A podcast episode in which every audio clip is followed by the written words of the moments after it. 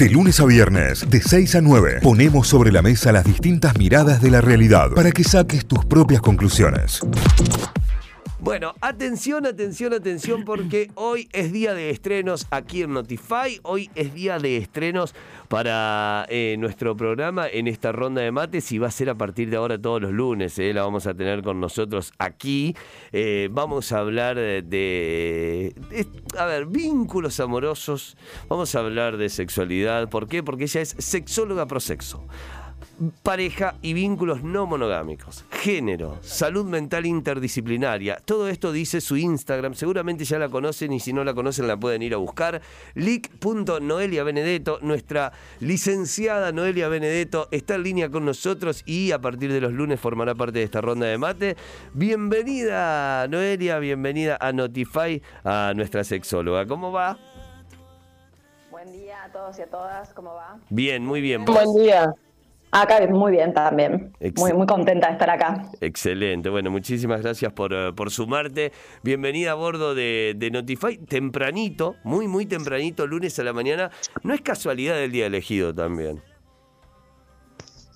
es el famoso mañanero, pero con otra apropiación, digamos. Claro, una apropiación totalmente distinta, tal cual. No, y además para arrancar la semana, normalmente se cree que el sexo sucede el fin de semana, ¿viste? Como la de semana noche. para eso. De noche en la cama, el fin de semana. Bueno, eh, vamos a, derribar algunos tipos de estereotipos. No, olvídate, te, tiro mi vida, olvídate. O sea, no hay chance. Es como que no, no, no, no, no chicos, no. La verdad que no. Bueno, eh, hoy se viene el Día del Amigo, atención, se viene el Día de las Amistades, el Día del Amigo, de la Amiga. Viste que por lo general los 19 de julio se festeja el Día del Amigo con derechos también. 20 de julio, el Día del Amigo. Cada vez las relaciones eh, de amistad para mí son como mucho más importantes y mucho más numéricas. Eh, hoy hay mucho más, creo, amistades entre hombres y mujeres y bien catalogadas así. Ahora, ahora el tema que me planteó Nueve para charlar hoy y se lo voy a devolver a forma de pregunta es, ¿un polvito arruina una amistad, licenciada Benedetto? A ver, en principio esto es como una frase muy instalada, digamos, que es lo que se cuestiona y mm, es interesante pensar en esto de la ruina, ¿no? Digamos, pareciera que el sexo, cuando aparece en lugares donde no debería aparecer, ¿sí? Es decir, dentro de una pareja, dentro de un matrimonio, por cuestiones reproductivas o dentro de un vínculo que está formado desde un determinado tipo de amor, digamos, porque podemos decir que entre amigos algo que lo pone en riesgo, ¿sí? Por eso esta cuestión del arruina. Eh, hay un una autora que dice eh, como que el sexo mm, es, es, todo lo negativo hasta que se demuestre, demuestre, lo contrario, salvo algunas excepciones, ¿no? Digamos que serían estas que les mencioné. Claro. Entonces, es importante pensar en esto. A ver, si, si pensamos en el sexo como una práctica, ¿no es cierto? Eh, bueno, cambiaría el estatus de una amistad eh, que cuando compartimos de repente un secreto, un entrenamiento, un viaje, eh, ¿le cambiaríamos la etiqueta a ese vínculo que tenemos con esa persona? Generalmente no, puede cambiar la calidad del vínculo, pero no necesariamente eso implica que haya que cambiarle el título, ¿sí? Y en esto imagínate que también la figura esta, ¿no? Amigos con derechos, ¿qué implica, no? Claro. Claro, claro, tal cual, tal cual, sí, sí, sí. Bueno, el día de 19 de julio, ¿no? El día del amigo con derecho. Claro, no, yo no digo amigos con los que comparto un secreto, amigos con los que me voy de viaje, digamos, son, son amigos y en eso aparecen cosas, aparecen ciertas prácticas, pero lo, lo llamativo es que supongamos que se haga algún tipo de mención cuando aparece el sexo en alguien que tiene contratado algún tipo de exclusividad sexual con otra persona, ¿no? Entonces decir, bueno, eso cambiaría el estatus, probablemente afectaría en algún punto quizás negativo porque ha contratado exclusividad con otra persona, pero supongamos que sean dos personas que están en una situación de soltería y que de repente empiezan a registrar cierto tipo de atracción y hacen algo, eh, digamos, llevan a la práctica algo de eso. Automáticamente a eso se le linkean cosas y empieza un efecto dominó donde en algunas personas este impacto justamente cambia la consideración que tienen de ese vínculo amical y hasta a veces puede llegar o bien a reforzarse o bien a disolverse. El punto sería pensar en por qué las opciones son mejorar o arruinar, ¿sí? Si no sería, bueno, se agrega nos pasa eso, porque la realidad es que también yo sí lo pienso y, lo veo, tal cual lo veo de, de, esos dos polos, digamos, o mejorás o arruinás, pero siempre me, la ecuación me parece que me da para el lado de que algo se arruina o algo cambia.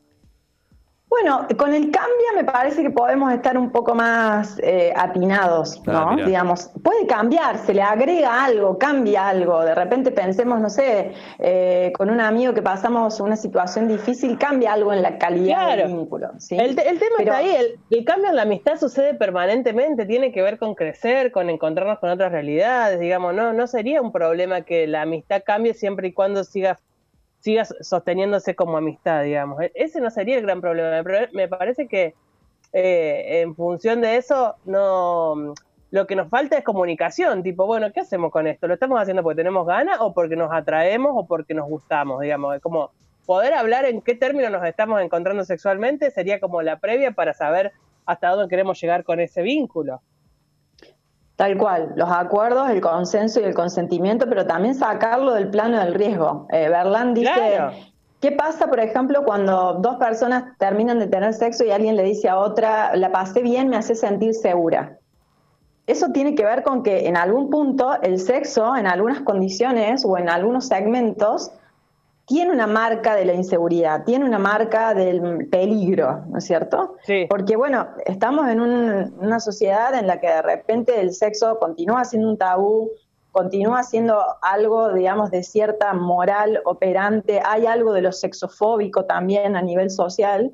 Entonces, hay estudios, ¿sí? Por ejemplo, la Universidad de Boise en algún momento hizo un estudio en una muestra de 300 personas entre ellas, el 75% reconoció haber tenido encuentros sexuales con amigos y de esa muestra justamente lo que se concluye es que en un porcentaje altamente significativo mejoró en términos de calidad la amistad. ¿sí? Yo no lo plantearía como bueno o malo porque terminan siendo categorías morales. Simplemente esto, digamos, en algún momento se activa la posibilidad de, de compartir determinado tipo de, intimidad que no necesariamente tiene que operar eh, anulando algo, ¿sí? Y eso lo verá cada persona, cómo lo define. Yo siempre digo esto, ¿no? Digamos, las posibilidades. Yo no voy a hacer una marca de qué está bien y qué está mal, ni tampoco a priori podemos digamos, hacer una futurología de cómo va a impactar esto en la persona,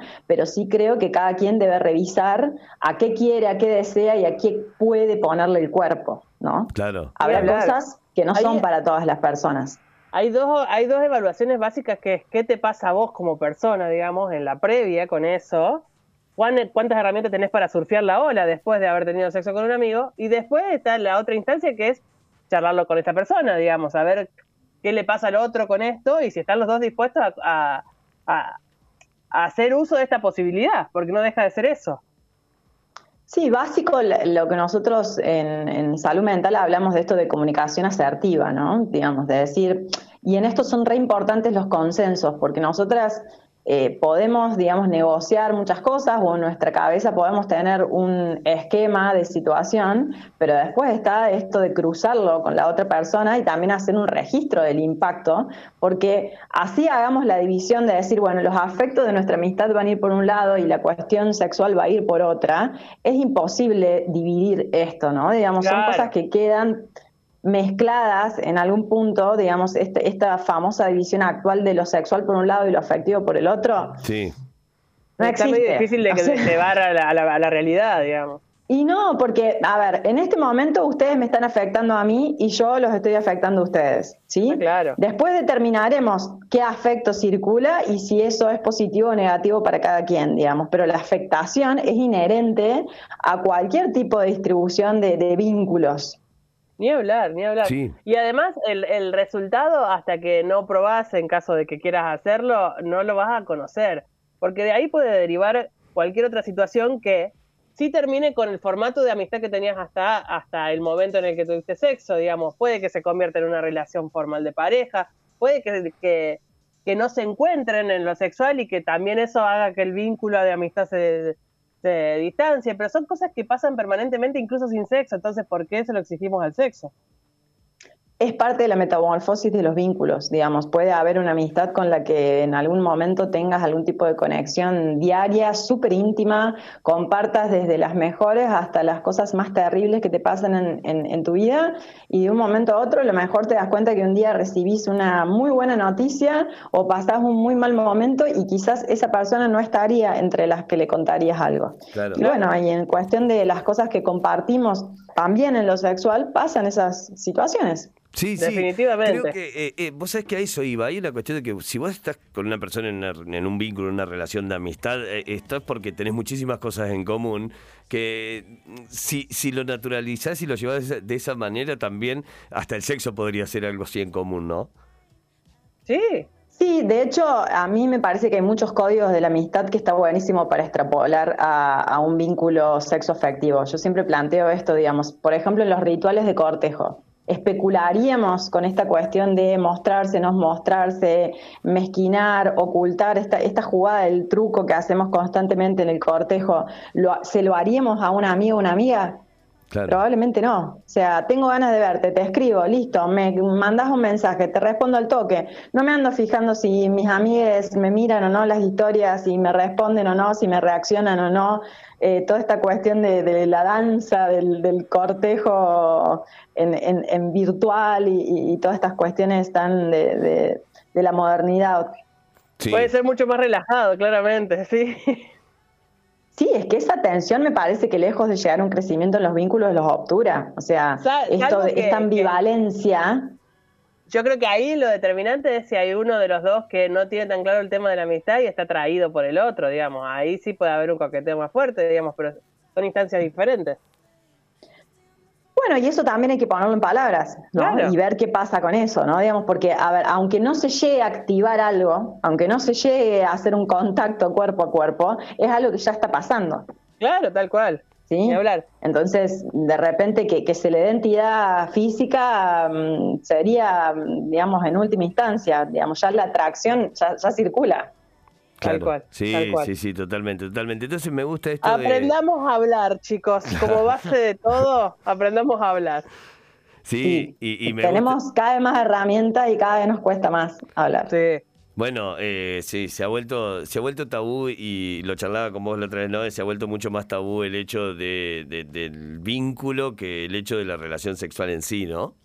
Sí, Sí, es que hoy en día proponer de repente un encuentro sexual a alguien termina siendo hasta más pragmático que plantearle algo de nuestros afectos o sentimientos, digamos. Pareciera esto, esto que circula de eh, voy a quedar como intensa, voy a quedar como pesada, y si huye y si em, le da miedo lo que le estoy planteando, eh, es es como muy paradójico, ¿no? Digamos, a lo mejor te podés quedar en un vínculo por años, de un vínculo laboral, de amistad, familiar, cuando hay situaciones de destrato regulares, y sin embargo, ante la primera de cambio que alguien te plantea un te extraño, un te quiero, un me gustás, que no implica que tenés que hacer algo con eso, simplemente recibirlo, eh, hay gente que huye.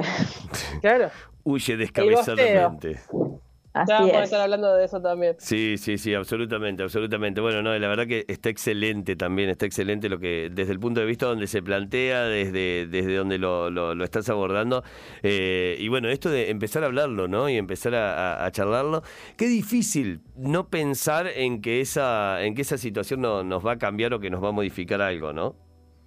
Digo, vínculos y amistades desde la experiencia que se han terminado después de eso, que directamente o no se han vuelto a hablar. Pero en muchos planos pasa eso. Pensá en un vínculo laboral también, pensá en un espacio, no sé, de, un grupo de entrenamiento donde empiezan a pasar este tipo de cosas y se forman algunas cuestiones sexoafectivas. O sea, el cambio no creo que, sería el problema. Al contrario, hay que empezar a tener una actitud de, abrazar esta posibilidad, de decir, bueno, es lo esperable, digamos, que como el famoso, y bueno, ¿y qué esperabas? El tema es agregarle la connotación negativa a eso, digamos, es, va, a sucederse una transición. El tema es cómo la vamos a vivir. Y también en esto, bueno, va a hacer una evaluación eh, previa, si se quiere, de si estamos dispuestos, dispuestas a provocar activamente ese cambio o si preferimos quedarnos en el molde, ¿no? Digamos, pero creo que hay que correrse del lugar de que esto implica un riesgo. Claro, absolutamente. Clarísimo. Absolutamente, me encanta, eh, me encanta desde dónde se aborda. Noé, gracias, gracias por esta, por esta primera columna, por esta primera charla de lunes. Me parece que va a estar muy bueno. La dinámica va a ser así, todos los domingos en sus redes sociales, en arroba leak.noeliabenedetto. Ella va a abrir un sticker de pregunta donde le vamos a poder sugerir temas, donde le vamos a poder tirar data ahí como para, para tener. Y ella, eh, el lunes de, de, esto, de estos temas, va a hacer una selección, obviamente, en cuanto a, a la mayoría que vayan llegando y que más se adapte al contenido del programa también. Y el lunes vamos a estar hablando de eso. ¿eh? Así que las columnas las van a ir proponiendo ustedes sobre dudas, sobre datos. Esto es como ir a terapia. Vos propones el tema y después lo charlas con la especialista en este caso, ¿no? Por supuesto. Tal cual. Tal cual. el timón lo va a manejar el público. Excelente, excelente. La encuentran en las redes como arroba leak.noeliabenedetto. Ahí tienen muchísima data que además se está compartiendo. Y todo esto lo van a encontrar en Spotify, en Diario, nuestro canal de Spotify. Gracias, Noé, que tengas una linda semana. Muchísimas gracias por sumarte. Gracias a ustedes y éxitos para todos y todas. Muchísimas gracias. Adiós. Notify, las distintas miradas de la actualidad para que saques tus propias conclusiones. De 6 a 9, Notify, plataforma de noticias.